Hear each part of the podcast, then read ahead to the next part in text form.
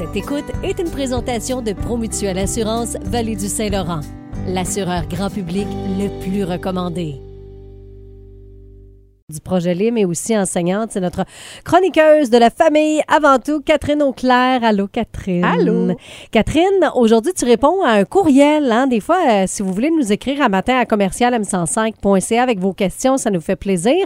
Et une personne qui te demandait, je fais quoi quand je suis incapable de donner mon point de vue dans un conflit avec mon ado?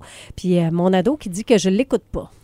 Ben en fait, je vais parler de ça, mais tout ce que je vous donne comme truc fonctionne aussi avec un autre adulte. Ah, c'est bon. Votre conjoint, conjointe, tout ça fonctionne aussi. C'est pas obligé d'être avec les ados. Euh, première chose, il faut savoir que l'adolescence, c'est une période très égocentrique. Puis c'est normal. Là. Donc, les jeunes croient que tout le monde les observe, les juge, puis qu'ils sont le centre du monde de tout le monde sur la planète. Puis souvent, cette attitude agressive-là va cacher soit de l'insécurité, une peur de se faire juger ou de plus être aimé. Fait que comme adulte, il faut avoir une approche un peu plus rassurante, un peu plus calme. Ça demande de la patience et du travail sur Mhm. soi, mais c'est quand même important. Il faut fixer des règles de communication. Ça devrait aller mieux en faisant ça. Oui, c'est sûr que si on interrompt beaucoup, si on juge ce que l'autre personne va dire, c'est on commence déjà avec des problématiques. Il faut se rappeler aussi qu'une personne n'agit jamais contre vous, mais pour elle, pour répondre à ses besoins. Faut souvent se rappeler que c'est son point de vue, c'est sa vision des choses, c'est pas contre moi, c'est pas moi le problème. Il faut vraiment se rappeler que Mhm. c'est son point de vue. Euh, une des choses, si j'ai à, à vous demander de retenir quelque chose aujourd'hui, c'est apprenez à reformuler ce que quelqu'un dit. Souvent. Donc, de prendre une pause et de dire là, ce que je comprends, c'est telle, telle, telle chose. Est-ce que j'ai bien compris? Mhm. Fait que ça permet à l'autre de reformuler si c'est pas ça, puis d'arriver au final avec la même vision des choses. Tu as le droit de pas être d'accord, mais au moins t'assurer que tu as bien compris. Puis pour ça, c'est qu'au lieu encore là d'interrompre, on peut utiliser des signes comme lever la main ou faire un signe de time-out ou de croiser les doigts, peu importe. là. à vous de voir qu'est-ce qui fonctionne dans votre famille.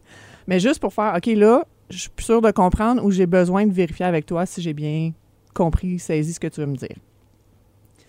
Euh, une autre des choses, souvent quand les conflits sont peut-être trop gros, trop longs, c'est de dire, ben le samedi, c'est les ados qui partagent leur point de vue, puis les adultes font juste reformuler puis écouter.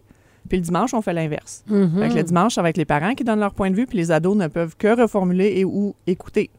Fait que comme ça, ça évite d'avoir la pression de quand est-ce qu'il va me couper la parole, qu'est-ce qu'il va dire, avec quoi il sera pas d'accord. Puis ça ouvre de l'espace pour justement s'exprimer. Puis dans le fond, toutes ces règles-là, ben pratiquez-les quand les conversations sont légères, faciles, parce qu'on fait pas des pratiques de feu quand il y a le feu. c'est pas évident, justement. C'est ça. sûr, c'est Tu nous invites aussi au time-out. Oui, ça c'est souvent quelque chose qu'on ne parle pas ou que on pense que c'est pas correct, mais c'est très acceptable, c'est très correct justement de mettre la conversation sur pause si on devient trop émotif puis qu'on a l'impression qu'on n'est plus capable de réfléchir. Parce que le but c'est pas de régler quelque chose dans l'émotion, c'est d'être capable d'avoir aussi notre côté rationnel. Fait que cette pause-là, elle peut durer quelques minutes, quelques heures, on peut reprendre la conversation le lendemain.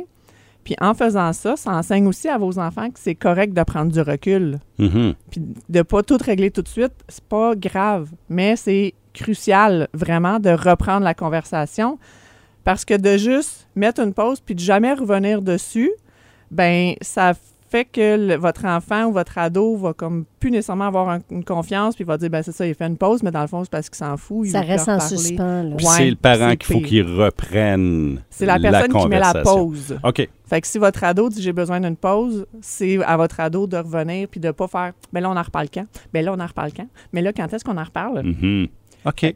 Intéressant. Puis si là, ces trucs-là ne fonctionnent pas, euh, ça peut aller jusqu'à la médiation externe. Oui, parce que des fois, il y a beaucoup de choses qui se sont bâties, puis la, la relation, il y a trop de conflits pour être capable de repartir sur une base euh, neutre. Fait que la médiation permet ça, ça donne un terrain neutre, c'est sécurisé, puis il y a quelqu'un qui est capable justement de reformuler, d'amener les points de vue, puis de faire en sorte que les deux comprennent. Fait que c'est aussi une super option, puis c'est pas obligé de durer des années. Là. Fait que, si vous sentez que vous en avez besoin, vous pouvez m'écrire. Moi, j'en ai des fois, j'ai juste le jeune en consultation. Des fois, j'ai le jeune et le parent ou le frère et sœur, parce que le conflit entre frères et sœurs. Ça existe aussi. hein? Ben oui. Ouais. Fait que si jamais vous sentez que c'est ce qui pourrait vous aider, vous pouvez m'écrire, vous pouvez m'appeler. Ça va me faire plaisir de voir avec vous ce que je peux faire. Tu vas les aider aussi avec des belles stratégies, ça c'est important. Oui. On va repartir avec des petits outils dans Ben notre, oui. notre petit sac.